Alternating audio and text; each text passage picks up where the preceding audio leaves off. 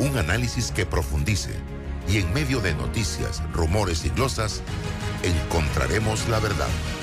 Presentamos a una voz contemple y un hombre que habla sin rodeos con Álvaro Alvarado por Omega Estéreo. Bienvenidos.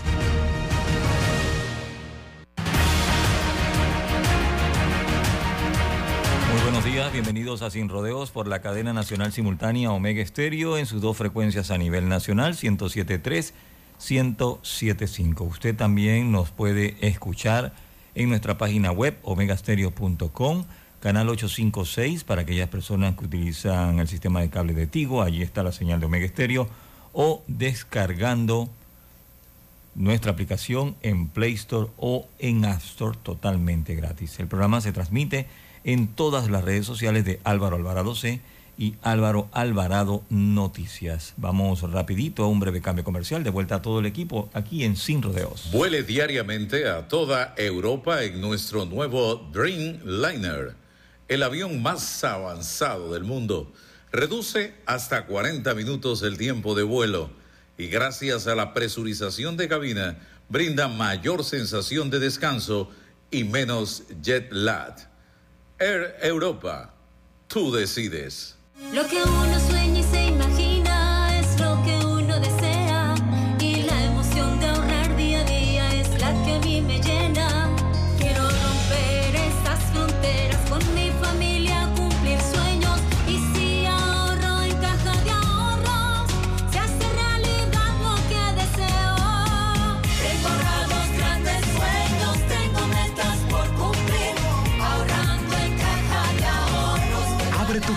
ahorros digital. Caja de Ahorros, el banco de la familia panameña.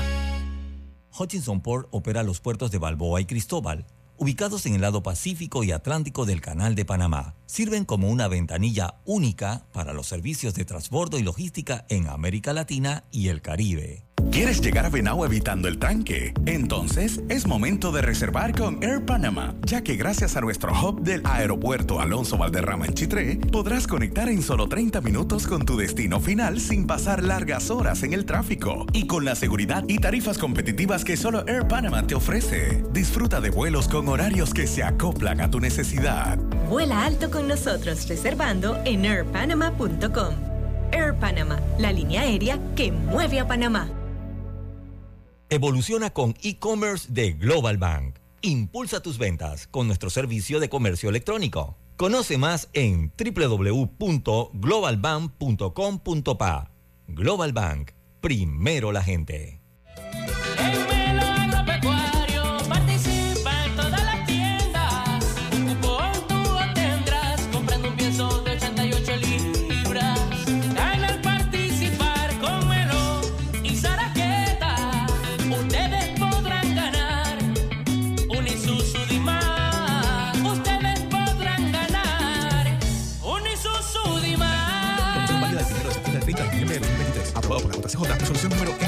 MEFLES 2023-279 del 1 de septiembre de 2023. Para términos y condiciones ver www.almacenesagropecuarios.com slash promo-melo.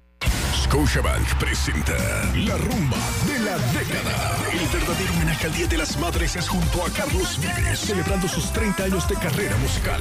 Además, desde la Isla del Encanto, el eterno cara de niño, Jerry Rivera. Y por Panamá, el Comando Tiburón, La Rumba de la Década. 7 de diciembre, Plaza Amador. Últimos boletos en ticketpluspanamá.com y en tiendas Deli Gourmet. Patrocinan W Panamá, Budget, Invitan, Supermercados Rey, Olpar, La Prensa, Revista Ella, El Diario, Más Móvil, Agua Cristalina. Produce Show Pro.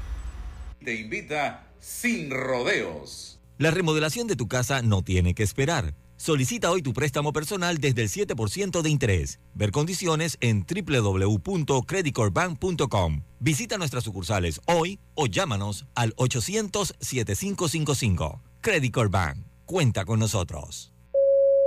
En el Metro de Panamá nos mueve crear un mejor futuro. ¿Sabías que con la ampliación de la línea 1 hasta Villa Zaita, más de 300.000 personas estarán conectadas a ese futuro tan próximo y a todos sus beneficios? Metro de Panamá, elevando tu tren de vida. ¿Quieres quedar a la altura con tu familia, tus amigos, tu pareja, tu esposo, tus hijos? Prueba 1820, un café 100% de altura. Escápate con Mastercard y Caja de Ahorros. Sé uno de los dos ganadores de un viaje a París o a las Islas Griegas con todos los gastos pagos. Además, gana fabulosos premios mensuales. Participa por cada compra de 50 balboas o más realizada con tu Mastercard débito de Caja de Ahorros. Entre más uses tu tarjeta, más probabilidades tienes de ganar. Y si aún no la tienes, solicítala ya. A viajar se ha dicho con Mastercard y Caja de Ahorros, el banco de la familia parameña. Ver términos y condiciones en www.cajadeahorros.com.pa. Hola Tim, ¿cómo están? Voy a compartir pantalla. ¿La ven? Sí, se ve bien. ¡Ay, qué lindo tu gatito! El teletrabajo es solo con mil megas de más móvil. La máxima velocidad con 25% de descuento hasta fin de año. Más información en másmóvilpanamá.com. Está escuchando El Temple de una voz que habla, sin rodeos, con Álvaro Alvarado.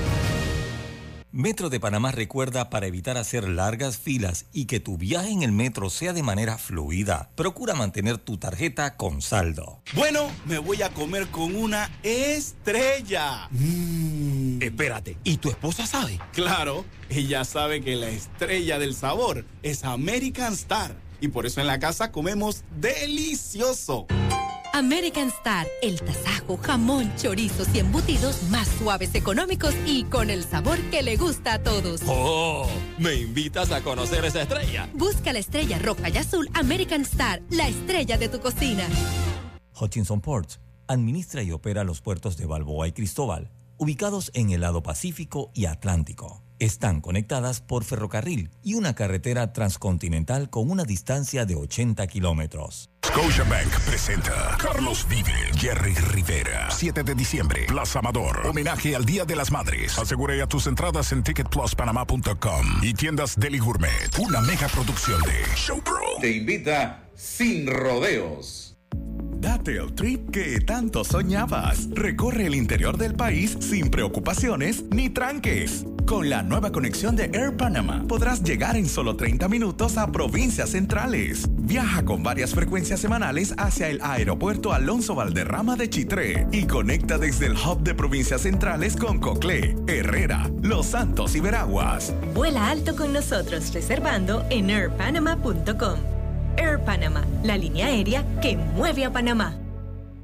Ahorrar en Credit Core Bank te da más. Abre tu cuenta de ahorros. Recibe gratis el primer año de anualidad de tu Visa débito y hasta 10% de cashback. Ver condiciones en www.creditcorebank.com. Visita nuestras sucursales hoy o llámanos al 800-7555. Credit Core Bank. Cuenta con nosotros. La información tiene diversas fuentes y opiniones. Aquí las encuentra. Está escuchando Sin Rodeos con Álvaro Alvarado.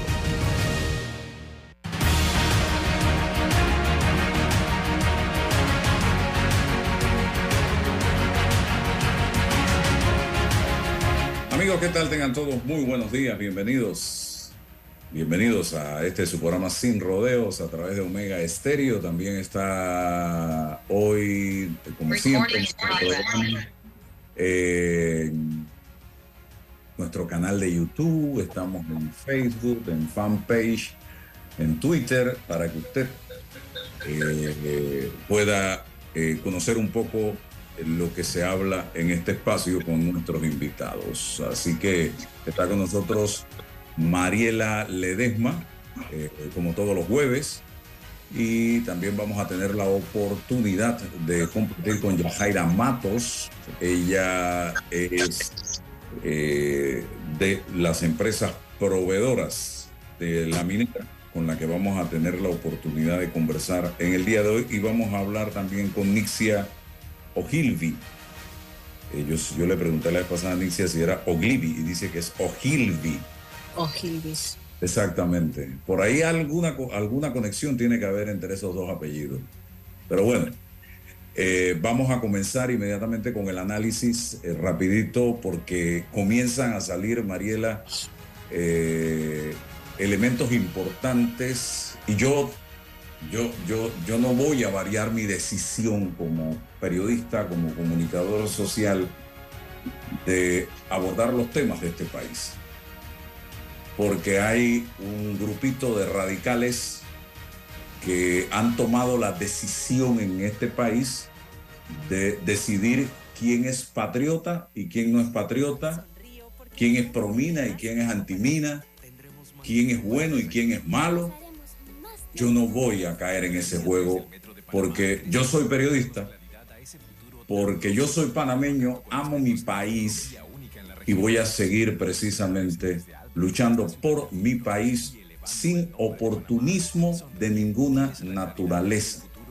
Porque yo no ando tratando de pescar en río revuelto, yo no ando tratando de ver cómo saco provecho de aquí y cómo saco provecho de acá y si no saco provecho entonces eh, me pongo como niño malcriado, recojo el bate, la manilla, la pelota y me voy y no hay juego. No, yo no ando en ese plan.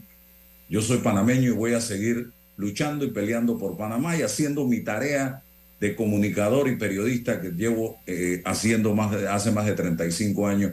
Y pueden decirme perro muerto, eh, pueden decirme corrupto, pueden decirme lo que ustedes quieran, hasta pedófilos si les da la gana.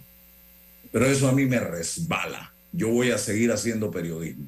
Así que eh, vamos a estar analizando, vamos a estar analizando los temas. Y este tema de la minera y de la minería en Panamá, para los que eh, no nos escuchan y nos ven, quiero que sepan que estamos apenas, si hablamos de boxeo, en el primer asalto de este pleito que es a 12. Si hablamos de béisbol, en el primer episodio de este partido, que no sabemos cómo va a quedar. Si hablamos de fútbol, estamos en el primer tiempo, en los primeros cinco minutos, y no sabemos cuál va a ser el resultado de este partido. Lo que sí sabemos en este momento es que hay un fallo de la Corte Suprema de Justicia eh, unánime que decretó la inconstitucionalidad de la ley 406 que arropa, que abraza el contrato entre el Estado y mm, la empresa First Quantum. Así que este es el primero. El primer minuto, el primer asalto, el primer episodio. Pero vamos a ver cómo avanza esto y cuáles van a ser las consecuencias para ese país que nos alberga a todos. Bien, vamos con la entrevista, Don. Eh, vamos, Mariela, ¿sí? Antes de presentar la entrevista. Yo sé que usted me quiere votar, por, pero... pero Jamás. no me- Jamás. Me da risa, hola querido oyente, hola buenos días a todos, porque yo ayer le escribí a Álvaro y le digo, hermano, ¿qué tenemos mañana? Usted ya me votó. bueno, es que yo quiero hacerme eco porque fue en tu programa el jueves pasado que se dio un incidente que le ha dado la vuelta a Panamá. ¡Wow! Yo no sabía que yo era tan importante, pero bueno. Eh, yo, tú eres mi testigo de las personas que estaban aquí, de que estábamos hablando de los Suntrack, que me refería a los Suntracks montados en lanchas con banderas de Suntrack. Les llamé pirata del mar y toda la conversación se dedicó a ellos y a los sindicalistas y a aquellos gremios que estaban imposibilitando que el país caminara, transitara, avanzara, que nos tenían secuestrados. Eh, yo me uno a tu, a tu comentario, Álvaro, porque yo tengo 65 años y yo he pagado de todo insulto, caricatura, demanda. Yo fui demandada dos veces por dos millones de dólares cada vez y lo único que yo tengo para entregar es mi hijo, que mide dos metros, a lo mejor ese sí pesa para pagar dos millones. Y lo hice siempre en defensa de mi derecho de decir lo que pienso. Y yo creo que es importante que los panameños seamos valientes, que te griten lo que sea. Además que déjame decirte, Álvaro, como lo comenté contigo por chat, me puse a ver las cuentas de insultos y yo te digo de verdad, el 90% de las cuentas son falsas, que responden a un interés que te están insultando para tratar de amedrentarte. No va, no me da miedo. A mí mi mamá me decía, pide disculpa, cállate la boca. Y yo volví y repetía y me daban mi cascarazo. A mí me demandan, yo voy de nuevo, porque es que el derecho, yo estoy aquí los jueves en la mañana, porque eh, la necesidad de expresar lo que tú piensas y de, y de opinar y de dar tu grano de arena, para mí es muy importante. Entonces yo me retiré de los medios hace casi dos años, sigo con Álvaro porque es un periodista que yo le tengo credibilidad, porque sé cómo trabaja y porque aquí puedo decir lo que pienso y él no me va a decir, tú no puedes hablar de esto, tú no puedes hablar de lo otro. Dicho esto, Álvaro, entre tú y yo lo comentamos varias veces en varios programas diferentes antes de que pasara. No importa cuál es el fallo, todos nosotros sabíamos que el fallo era inconstitucional. Este país no tiene un magistrado con los pantalones o los panties bien puestos como salir a decir entre pito, flauta y centenares de personas afuera de la corte que el contrato era constitucional. Eso no iba a pasar.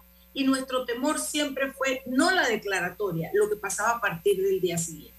Estamos aquí ante el quiebre de la caja del Seguro Social, el quiebre y crisis de agricultura, de agricultura de tierras altas, la pérdida del 5% del, del, del, del PIB, del Producto Interno Bruto, con el tema de la minería que se lo lleva, un gran, una, una, una gran crisis de, de, pérdida de puestos y de, y, de, y de trabajo.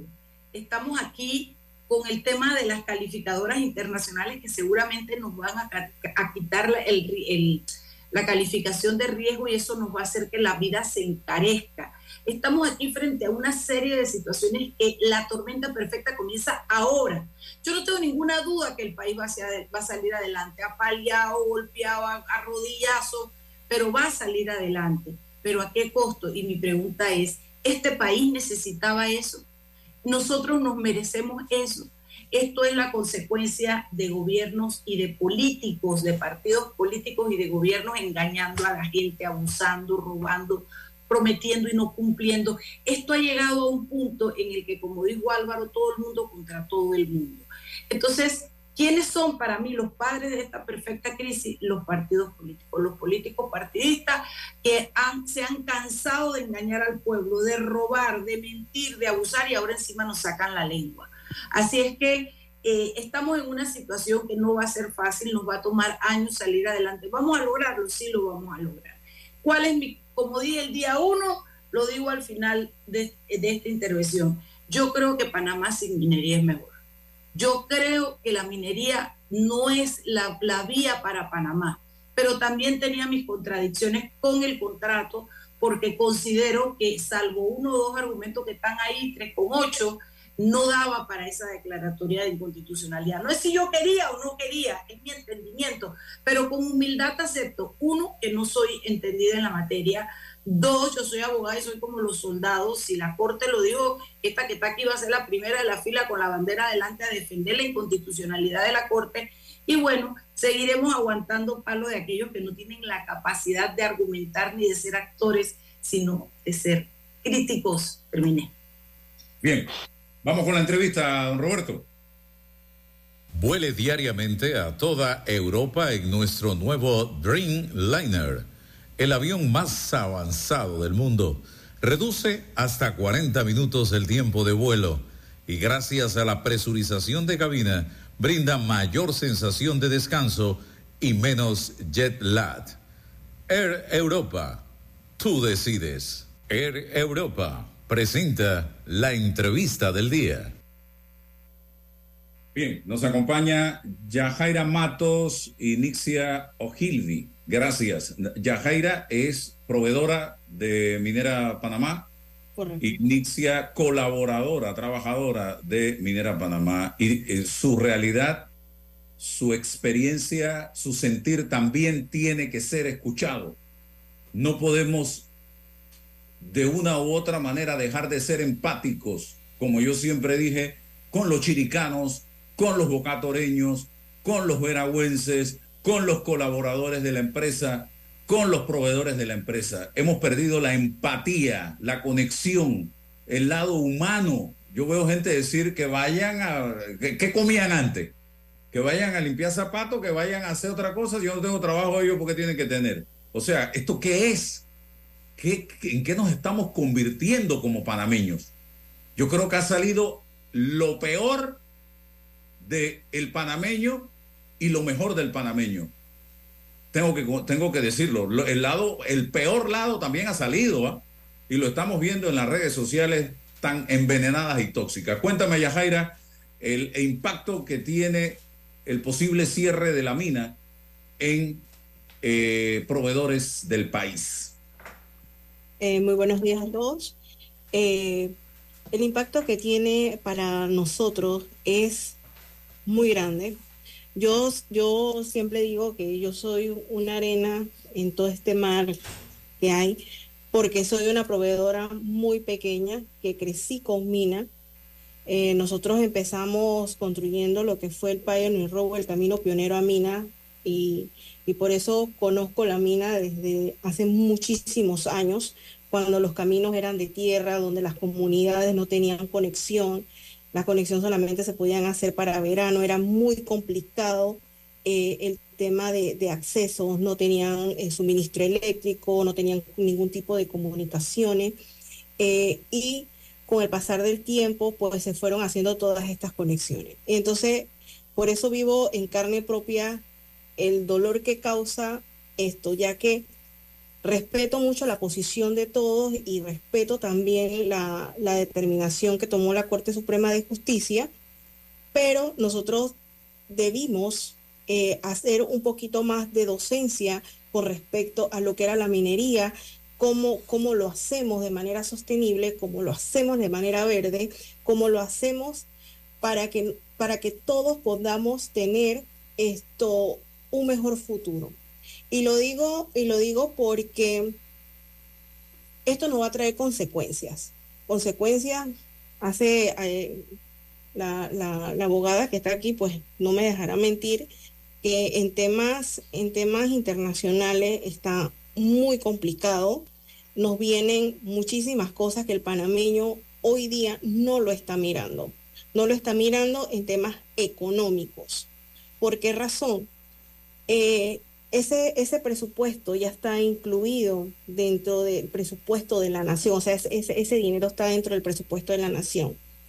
Eh, hasta donde yo tengo entendido, debe haber una renta alterna al, a, ese, a ese monto que sustituya lo que se va a quitar del, del PIB. Eso no se va a dar. La única forma de, de sustituirlo es tener otra fuente o los impuestos. Yo siempre digo que al panameño lo que le duele es que le toquen el bolsillo. Pues eso, compañeros, panameños, panameñas, eso es lo que viene. Eso es lo que viene y eso nos va a doler a todos porque en nuestro país yo creo que es uno de los impuestos más, eh, menores que hay porque en otros el ITBMS, el ITBMS. el ITBMS es demasiado alto. Entonces es la única forma de recaudación que tiene el gobierno en este momento para poder eh, subsanar o tener cómo cubrir esos montos.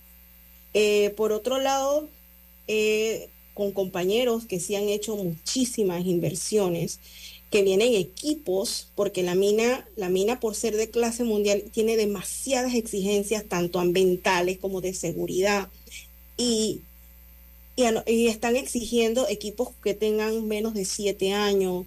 ¿Qué quiere decir esto? Que hay mucha gente que ha tenido que comprar equipo y esos equipos cuestan demasiado dinero y muchos de ellos vienen en tránsito, proveedores, compañeros, que cargas vienen en tránsito. Y siempre nos preguntamos, ¿ahora qué va a pasar? Hay, hay cosas que vamos a quedar nosotros totalmente como en el aire. Eh, la mina ha sido muy responsable con respecto a nosotros, nos ha dado la oportunidad a muchos panameños que venimos de abajo en poder entrar, poderle suministrar, poder ser parte de su equipo de trabajo.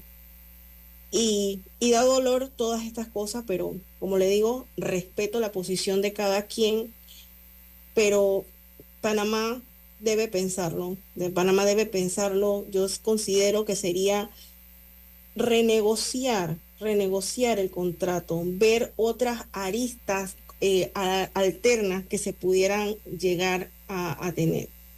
Ya Jaira, tú perdona que yo te interrumpa y tú representas a la mina en este, en este programa en lo que estás hablando. Decía mi abuela que la leche derramada no se puede recoger. Yo creo que lastimosamente es muy tarde cuando sales a dar estas explicaciones y a dar esta información.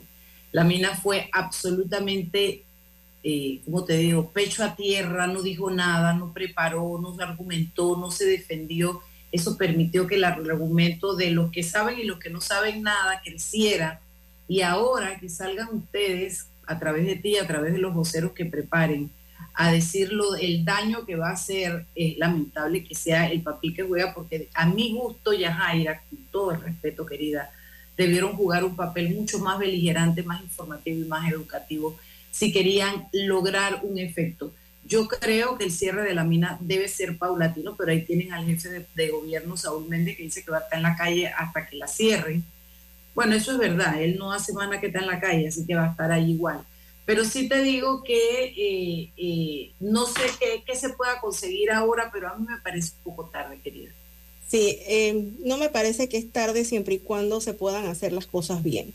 ¿Crees Eh, que cambiar el fallo de inconstitucionalidad? no creo que se pueda, no, no sé si se pueda cambiar o no, no sé porque no, no sé mucho de No, no se puede cambiar. Pero, pero, pero, pero, esto, ahí deben haber algunas medidas alternas. Deben No, haber algunas medidas Es que no es cuestión de esperanza, Yajaira, no deben. La negociación va a ser cómo cerrar la mina, no cómo hacer que vuelva a continuar. Volver a negociar otro contrato es ilusorio, cariño, porque, porque si este, como está, ya van dos veces que lo declaran inconstitucional, ¿qué es lo que se supone que hace falta? La gente no quiere la mina. Había que hacer el trabajo antes de que se ordenara el cierre de la mina. Me da dolor porque la estoy cogiendo contigo y resulta que tú eres la de menos rango ahí en la mina que vino a defender la valiente. Pero como yo no soy periodista, pero comunico, comunico, entonces, no sé te oye, estás apagado Álvaro, pero Ella es proveedora, ella no trabaja para la mina. Proveedor. Es como si tú proveedora. ofrecieras un servicio a la mina de venderle pata de tomate. Ah, yo pensé que trabajabas No, adentro. No, pero desde, desde antes, antes trabajaba, antes trabajaba para, para ellos. Mi argumentación es válida, igual sea Sí, pero igual, igual, igual, ent- igual entiendo, igual entiendo y, y bueno, la, la posición, la posición de Suntrack, ellos tendrán sus razones de ser, pero ellos fueron los que construyeron Minera Panamá.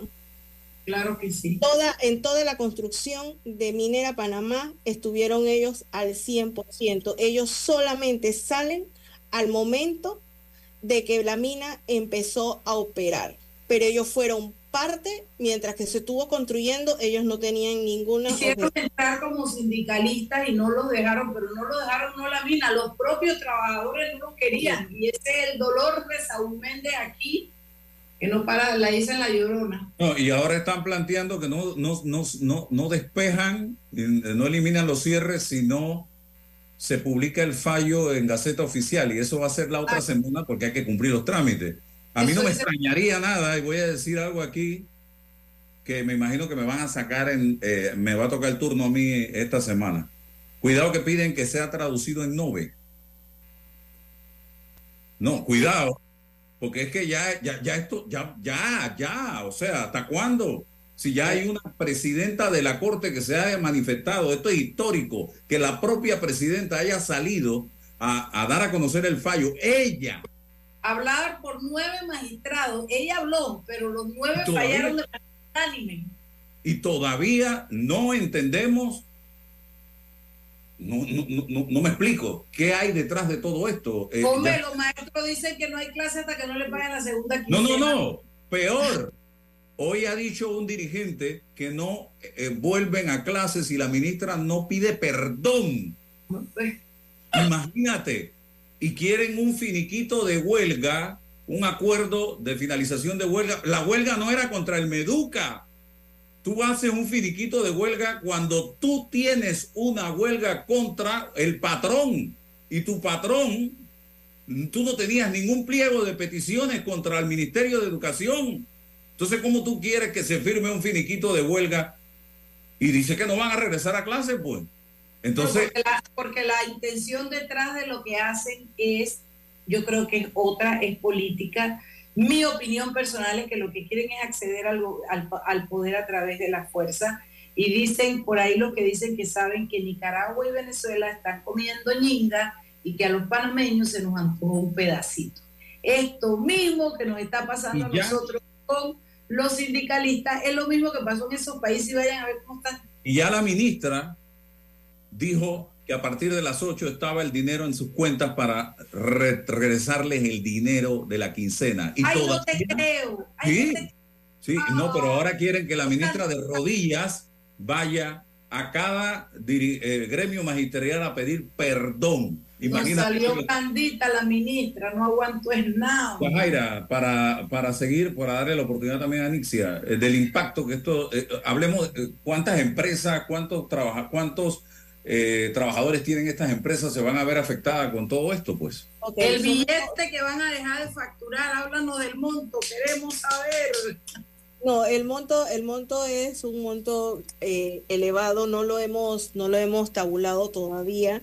Somos 2.500 proveedores, de los cuales 2.000 proveedores somos panameños, por encima de los 40.000, porque siempre se habla de 40.000, pero somos por encima de los 40.000 eh, colaboradores, o sea, que pertenecemos a todas las empresas, y estamos por encima y cabezas de familia, o sea, esto es la cabeza de familia y todo lo que viene y arrastra. Entonces, esto, por ese lado, el impacto es muy grande, muy, muy grande y nadie, nadie ha pensado en, en, en- en todo lo que, en lo que se, en lo que se viene, ¿no?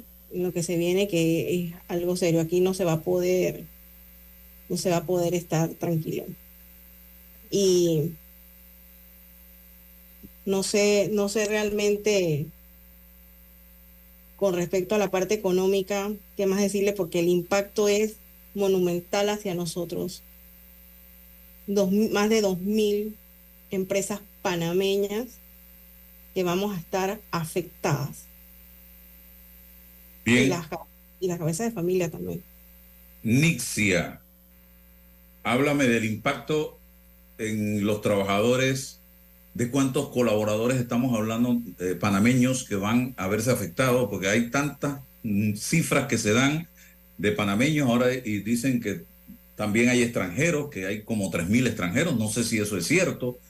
Eh, y también yo, yo, yo, sí, yo he sido uno de los que ha salido a decir y a preguntarse si Suntrack hubiese tenido, como lo quisieron hacer, el control del sindicato de la mina, hubiesen formado todo este alboroto, porque ellos quisieron tener el control del sindicato de la mina y se sentaron con, la, con, con los directivos de la mina en el 2018 y no dijeron frente a frente a los directivos de la mina todo el desastre que ahora dicen que iba a ocasionar la mina. Al contrario, se chocaron la mano, firmaron un acuerdo y avanzaron y tuvieron cinco años allí en la construcción de la mina, eh, parte del sindicato de Suntra que estuvo allí. Cuéntame, eh, Nixia.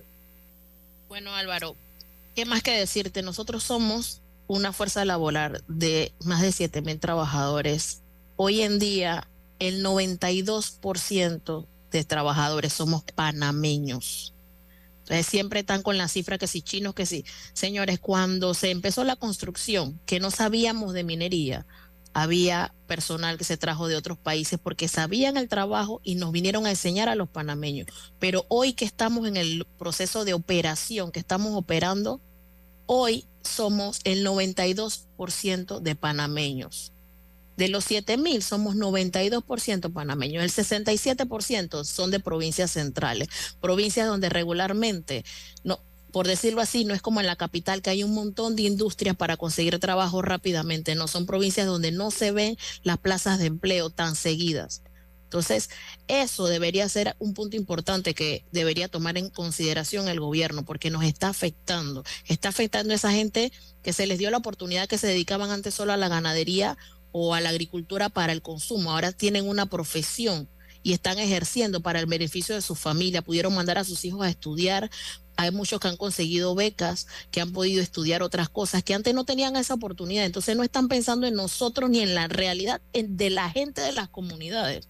Porque no es solamente los trabajadores que nos vemos afectados directamente, sino también la gente en las comunidades. Porque hay mucha gente en las comunidades que empezó emprendimientos para poder ofrecerle sus servicios a la mina, no solo como un proveedor, eh, una empresa grande, sino como agricultores se unieron para poder ofrecer sus servicios a la mina. Entonces, ahora, ¿qué ellos hacen con sus productos?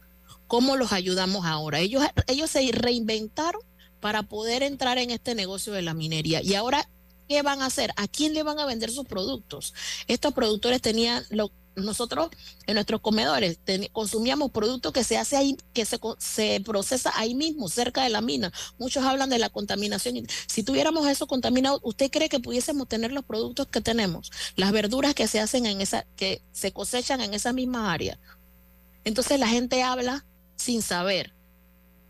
Tienes el, el, el micrófono apagado, Álvaro, no se te oye tu comentario. Muchos productores de café también hay en Correcto. El- las productores de café, o sea, hay tanto producto que se hace en esas áreas. Tienen ecoturismo agrícola en esa área. Entonces, se dejan llevar por comentarios de que hay contaminación, de que, señores, vayan, vean, conozcan, hagan turismo en su propio país, vayan a la provincia y adentro, allá adentro se puede hacer hasta kayaks. Entonces, es un tema que involucra a toda la gente, los trabajadores, los comunitarios, y es una afectación general. Entonces el gobierno tiene que darnos una respuesta, ok, aceptamos el fallo, porque en derecho ellos son los que saben, nosotros solo simplemente somos trabajadores y acatamos las leyes. Nosotros nos dijeron, "Ta- vamos a trabajar esto, usted tiene que cumplir con esto porque la ley establece esto, y nosotros lo estamos haciendo de la mejor manera, cumpliendo con lo que se nos dice. En cuanto al ambiente, tienen que cumplir con esto, esto es lo que dice el estudio de impacto ambiental, cumplan con esto, cumplimos con ¿Cuántos eso. Trabajadores panameños hay? Porque hablaste de porcentaje. de porcentaje, te pudiese decir que de los 7 mil trabajadores hay 6 mil 600 más o menos. Hago un cálculo aquí rapidito. Y que pagan hipoteca, pagan seguro, tienen casa, tienen que compran en el mercado, eh, Y veamos- pagan seguro. Veámoslo desde el punto de vista. A los extranjeros también pagan seguro. Todo el que trabaje hay que descontarle, también pagan. Entonces al final es un, es un conglomerado, aunque sean extranjeros, hay, algunos ya tienen eh, residencia en Panamá, hay muchos que están viviendo en Panamá, tienen préstamos hipotecarios, porque también se pretenden quedar en Panamá, o sea, han acogido a Panamá como su país. Entonces no es solamente, ay, los panameños y ya, sí, somos panameños y el panameño tiene la ventaja, pero hay muchos extranjeros que han decidido venirse a vivir a Panamá y hacer su residencia aquí en Panamá, que ellos también van a ser afectados. Porque ya viniste por un trabajo, pero ya tú decidiste, hey, Panamá me gustó, me quiero quedar, quiero establecerme aquí y he comprado casa, he adquirido préstamos de carro, he adquirido de todo, y todos los panameños están en lo mismo. Ahorita hay muchos de nuestros compañeros que están pensando, ¿cómo vamos a hacer los que tienen a niños en escuelas privadas? ¿Cómo vamos a pagar nuestros préstamos hipotecarios? Los bancos, ahori- no desde ahora, sino desde antes, porque esto no es un tema de hoy, es un tema que en febrero el gobierno nos cerró el puerto. Nos cerró el puerto de una manera ilegal, porque al final lo que argu- argumentaban no tenía sustento. Entonces nos cerraron. doña Lilvi, ahora yo voy a meter mi cuchara para hacerle la pregunta a usted quién es Dios. ¿Por qué salen ahora, Nixia? ¿Por qué no, No, hicieron Nixia de hace rato la- está en los medios. Yo- pero, la- pero los Ah. pero tu amor, pero los trabajadores yo siento que no se dieron a sentir, no mostraron la importancia y la fuerza que tienen. Lo que Yo no- pasa, lo que pasa es que sí salíamos, pero ¿qué pasa? Se opacó la labor que estábamos haciendo por la desinformación. La desinformación fue más, así como usted dice, había muchas cuentas fake, muchas cuentas que fueron creadas exclusivamente para decir mentiras. Entonces se opacó la labor que estábamos haciendo nosotros de concientizar y de educar a la gente. Entonces nosotros no es que nos hemos quedado callados, nosotros hemos seguido saliendo, pero recibimos insultos, no, o sea, nos dicen de todo y es como que ahora mismo no creen en nadie. Si nosotros lo decimos, hey, nosotros hacemos esto, nos dicen, no, ustedes no lo están haciendo, ustedes son mentirosos, están corruptos. Señores, al final todos somos panameños y yo como panameña no voy a permitir que si están haciendo algo ilegal voy a seguir haciéndolo. No, yo misma hubiese levantado la mano, pero nosotros estamos haciendo las cosas bien, como lo establece la ley. Entonces, dejen de estar creyendo en los fake.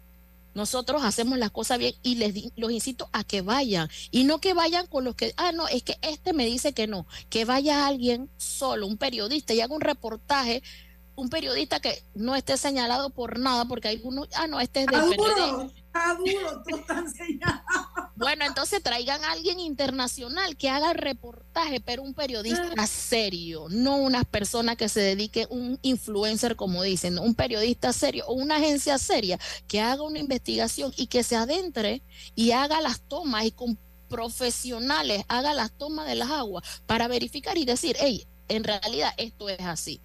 Pero nosotros sí hemos salido, sí hemos levantado la voz. Sabemos que la empresa en algún momento no decía nada, porque adivina, estábamos concentrados en hacer las cosas bien, en vez de salir a taquillar lo que estábamos haciendo. Pero si la gente se adentrara al Internet, en Google, ustedes ponen, eh, empiezan por Minera Panamá y les va a salir un montón de noticias de todas las cosas buenas que habíamos hecho, que están publicadas, pero la gente no quiere ver lo bueno, solo quiere ver lo malo. Bien, Paco Carreira, yo no sé, se fue, Roberto, se fue la señal, vamos a decir, retornamos con Paco Carreira porque Paisano se fue para Chiriquillo, creo. esta mañana lo escuchaba eh, en otro programa de radio y, y lo invité inmediatamente, le dije, ayúdame porque quiero escuchar eh, ese análisis sobre el tema del arbitraje, porque es que hay tanta eh, desconocimiento, voy a usar la palabra desconocimiento para no eh, piensen que estoy faltándole el respeto a nadie sobre el tema que dice gente, ah, no, ves, por Dios, esa demanda nosotros la ganamos, no tenemos ni que ir. Eh, nosotros estamos sobrados, nosotros... eh, Como decíamos cuando estábamos chiquitos, la ganamos por forfi. Sí, sí, la- la- esa empresa no tiene nada que reclamar. Que por Dios, hombre. Entonces yo quiero, ¿dónde anda Paco Carreira? Yo lo vi que estaba por ahí el hombre y de poquito. Ahí está. yo quiero que Paco, eh, eh, eh, en su buen eh, estilo de profesor, de docencia, nos diga si es que es tan fácil, es como si fuera una pelea de Tyson con Álvaro Alvarado. Una cosa. No tengo duda que usted ganaría, compañero. A ver, Álvaro, buenos días, Mariela. Un, Hola. un saludo a los funcionarios de la minera. Miren, yo creo que nosotros, y en, otras ocasiones lo he manifestado en tu programa, la decisión de la Corte Suprema es el inicio, no es el fin de nada. Y es el inicio de una etapa en donde nosotros tenemos el control de decidir qué queremos hacer. ¿Y qué queremos hacer en el sentido de cómo vamos a proceder a implementar las obligaciones que tenemos? Y en esto yo quiero ser muy claro. El contrato con la compañía minera tiene una cláusula arbitral y esa cláusula arbitral establece un procedimiento para resolver controversias con las reglas de la Cámara de Comercio Internacional, las siglas en inglés son ICC, eh, y ese es el arbitraje que se celebra en Miami. Es el mismo arbitraje que utilizó el Canal de Panamá para ver los problemas de los reclamos que ya todos tenemos conocimiento.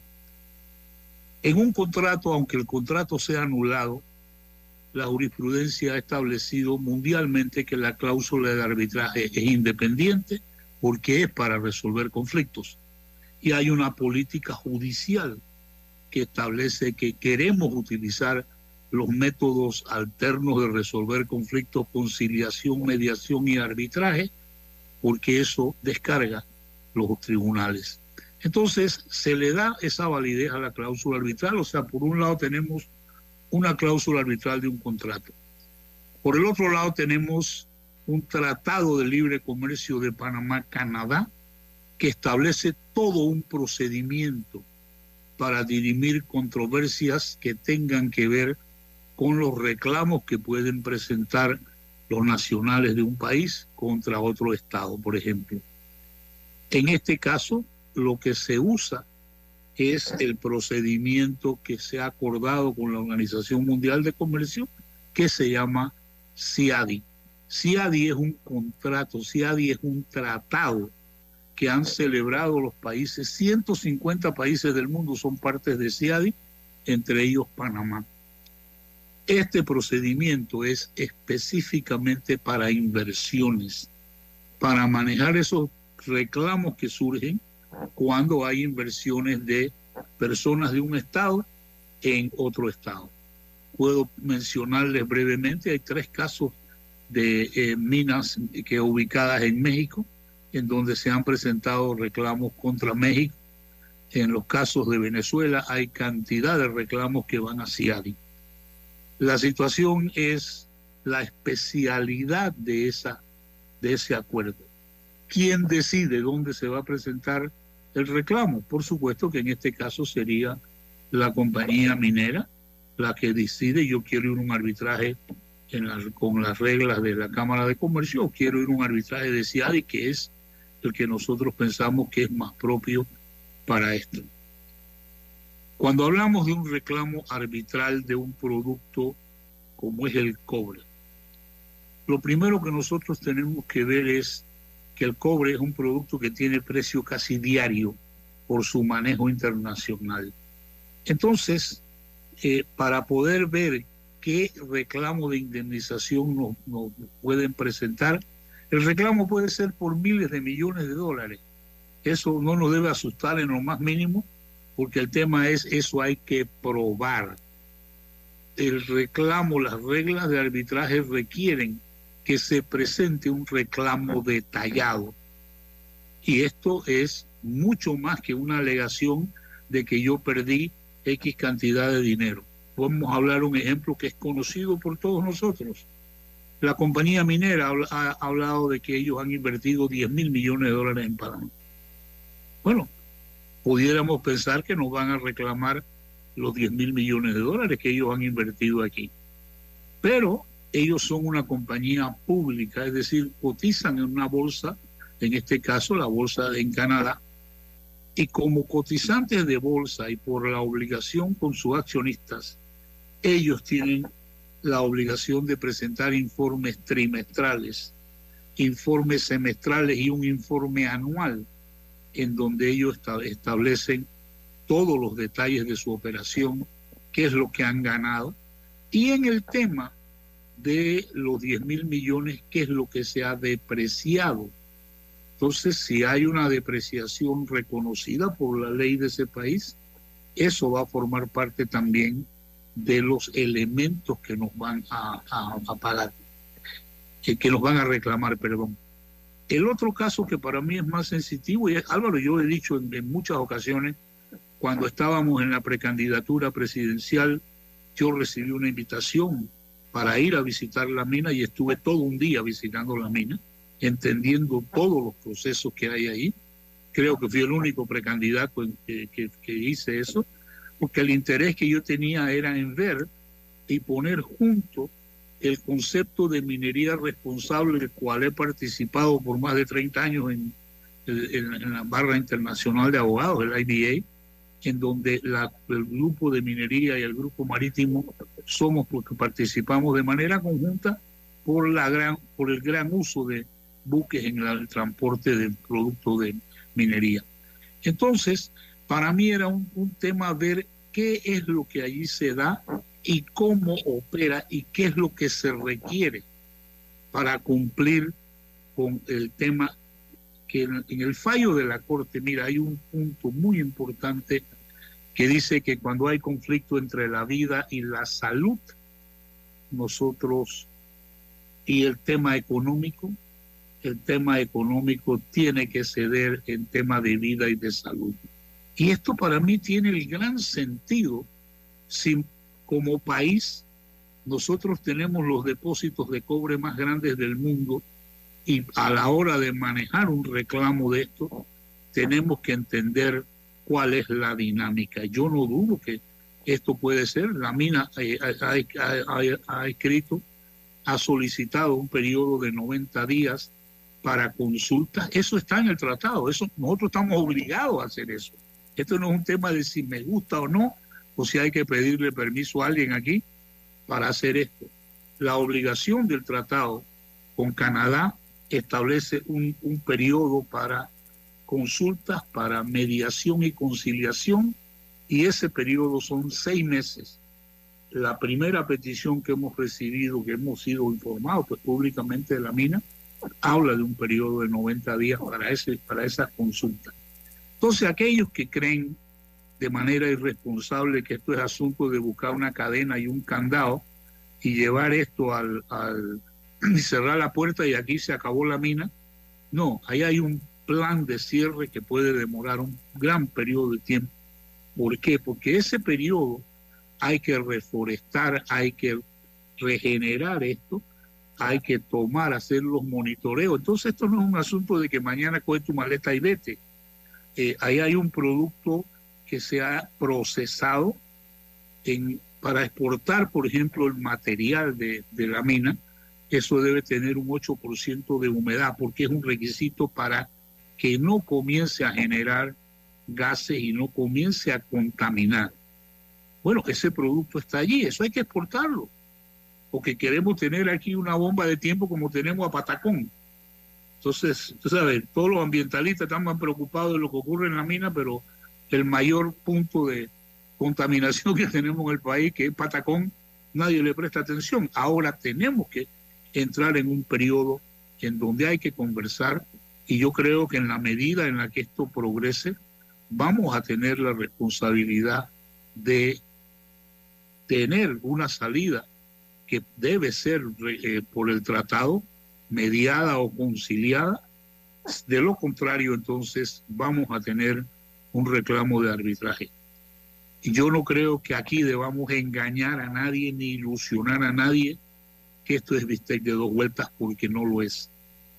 Esta es una inversión grandísima, esto es una operación muy sofisticada y no podemos llegar y decir, bueno, aquí se acabó esto y porque la Corte diga que es inconstitucional, eh, las personas que han venido a invertir no tienen derecho. En adición a esto, creo que hay otros problemas que también tenemos que ver.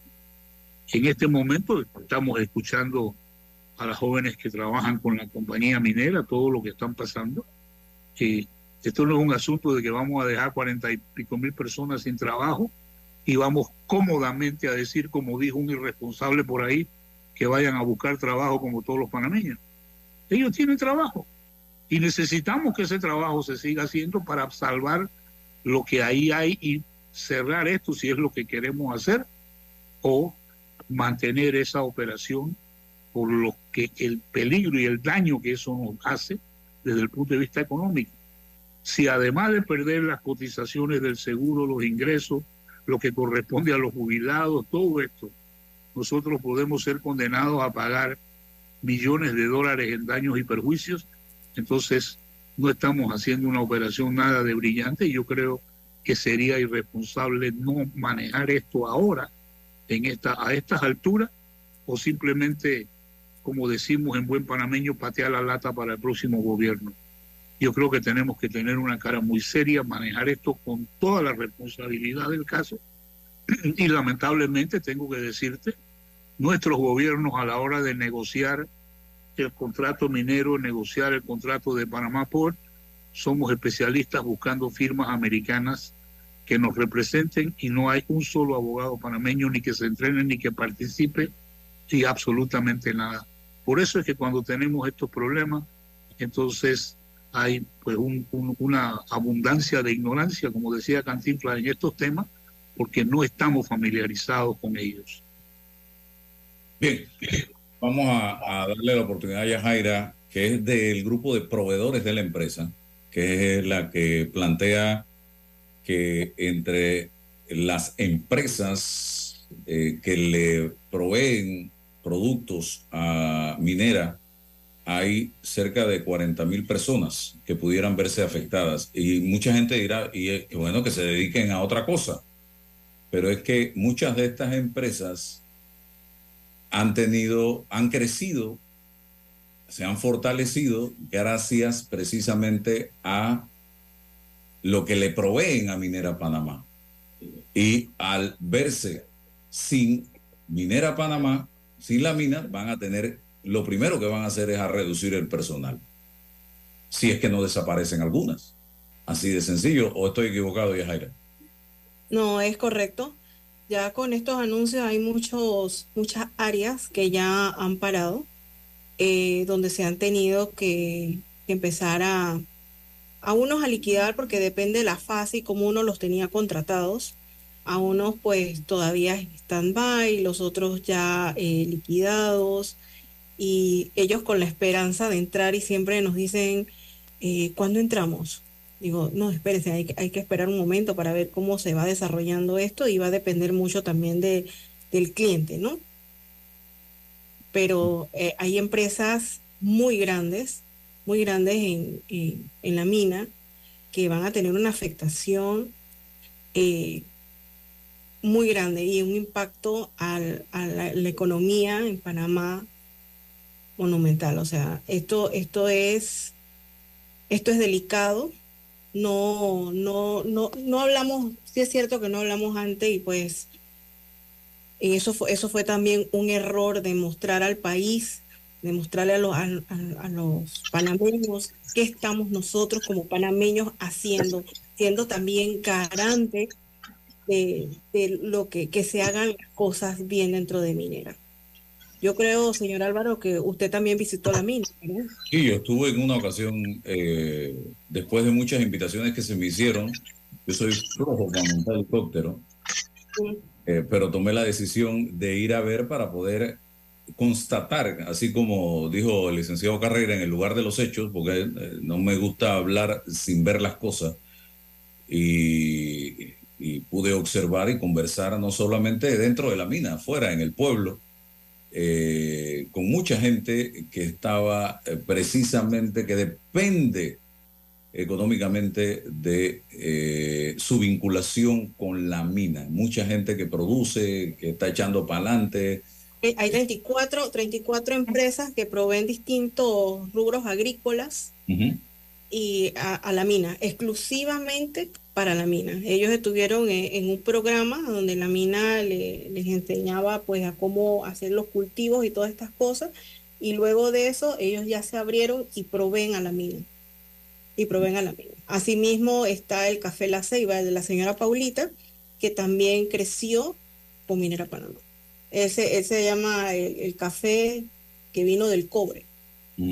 Así se llama el de la señora Paulita. Pero sí, muchas empresas, muchas, muchas empresas que hemos crecido con Minera Panamá, donde nunca se nos dio la oportunidad afuera.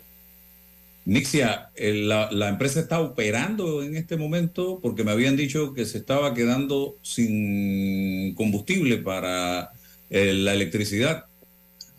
En este momento no estamos operando porque, como es cierto, no tenemos combustible, no tenemos carbón y por lo tanto no podemos operar. Entonces, el- los colaboradores, los que están adentro están es porque no los dejan salir. Tenemos los accesos cerrados y no pueden salir. Sin una operación productiva, ¿qué hacemos? Por eso la- nuestro llamado al ministerio a que nos diga qué va a pasar con nosotros. La mina no puede operar porque no tiene carbón, no tiene combustible, igual como otras veces, la vez que cerraron el puerto, eh, tenemos que cuidar que el cobre no se, no se eh, por, por decirlo así, pues que la brisa no llegue a ellos, porque si el almacén se llena mucho, eh, corremos el peligro que se pueda espolvorear el cobre. Entonces, no podemos tampoco sacar el cobre. Entonces, ¿qué hacemos? ¿Qué hacemos nosotros como trabajadores? No podemos operar porque está cerrado por el tema de los cierres eh, ilegales que hay en todo el país, en el puerto. Entonces, ¿cómo hacemos? Queremos sacar a nuestros compañeros, tampoco nos dejan. Ellos allá adentro no, los suministros. ¿Cómo vamos a lograr que esa gente se mantenga por más tiempo allá adentro si no tienen lo suficiente comida? ¿Cómo mantenemos la electricidad puede- si no tenemos carbón? Gente que no puede ver a su familia siquiera. Correcto, tenemos compañeros con, con más de 60 días adentro. ¿Cómo hacemos para salirlo? Entonces, deberían de ser un poquito empáticos. Deja salir a los compañeros. Ellos quieren salir a sus hogares a ver a sus familias. Entonces, Y- ¿por qué no los dejan salir? y no y la mina no queda a orilla de carretera. O sea, No. para salir de la mina y llegar a un punto donde puedas tomar un transporte son varios kilómetros. Por eso es que se utilizan los buses, esos que apedrearon el fin de semana. Eh, correcto, hay muchos que se han arriesgado y hace- hacerlo por medio de trocha y no es lo debido porque les puede pasar muchas cosas en esa trocha.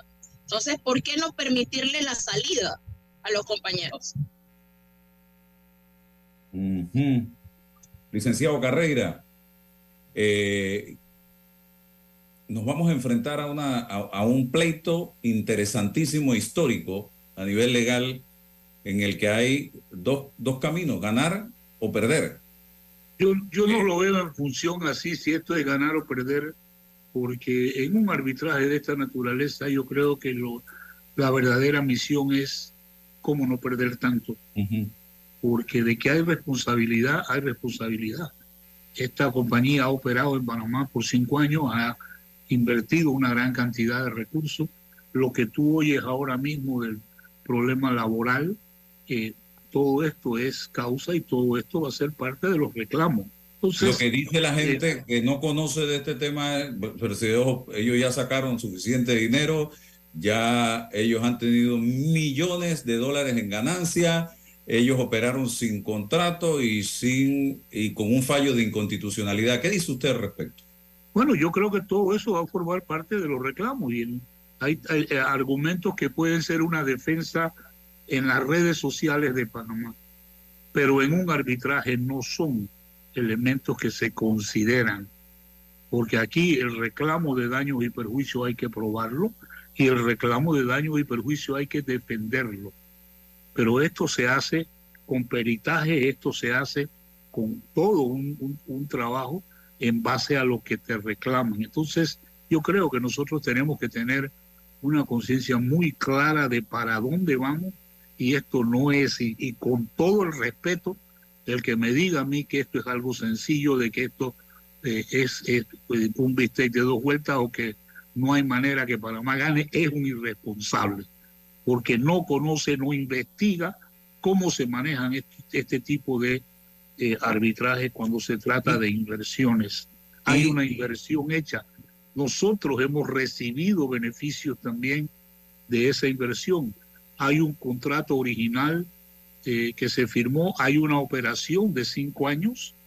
Entonces son hechos que han ocurrido, que el contrato era inconstitucional, pero la operación siguió y la permitimos. Entonces, por eso es que tenemos que tener mucho cuidado. Eh, para mí es un contrasentido que aquí se hable todos los días de que la justicia panameña está sujeta a corrupción, a llamados de, del ejecutivo de personas por, que, que hablan por el presidente y todo esto ocurra y por eso critiquemos la justicia. ¿Qué es lo que hemos hecho nosotros durante estos días? ¿O es que aquí alguien puede sugerir o creer que la presión que se le puso a la Corte Suprema no va a ser un tema que se va que nos van a, a presentar en un arbitraje? Por supuesto que lo van a presentar. Es corrupción cuando la hace el Ejecutivo y es corrupción cuando la hemos hecho nosotros como se ha hecho durante todos estos días. Eso no hay ninguna diferencia. Entonces yo creo que lo que no podemos hacer es engañar a nadie de que esto es un tema de que se va a acabar mañana. Por eso yo pienso que tenemos que ver esto como un negocio y cuando vemos las cosas como un negocio es qué es lo que nos conviene a nosotros como país. Somos el depósito más grande de cobre del mundo y por eso yo coincido cuando la Corte Suprema dice que si hay un conflicto entre inversión con la vida y el ambiente, nosotros vamos a preferir la vida y el ambiente. Hay una manera de hacer minería responsable. Por supuesto que la hay, otros países lo hacen. Y, es un irónico, Álvaro, que en este momento Argentina esté dando nueve concesiones para abrir minas en este momento, preparando ese producto allá, eh, por supuesto que respetando el ambiente en las, en las reglas de ellos, lo están enviando desde Argentina a través del canal de Panamá para eh, Asia y para ellos es un negocio. Nosotros que estamos aquí al lado del canal de Panamá no queremos lo que tenemos. Y yo creo que eso es un- un- un- una irresponsabilidad muy grande. Gracias, don Paco. Nos va a costar, punto. De que nos va a costar, nos va a costar. Y gracias, Yajaira. Eh, gracias también a Nixia por haber estado con nosotros. Seguimos en contacto.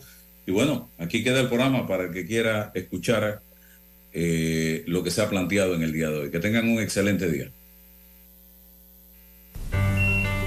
Cuando tienes una urgencia, una infraestructura con tecnología avanzada es fundamental. Una atención ágil y efectiva es crítica. Pero sobre todo, cuando tienes una urgencia, lo más importante es la experiencia. Mi amor, acabo de hablar con el doctor y vas a estar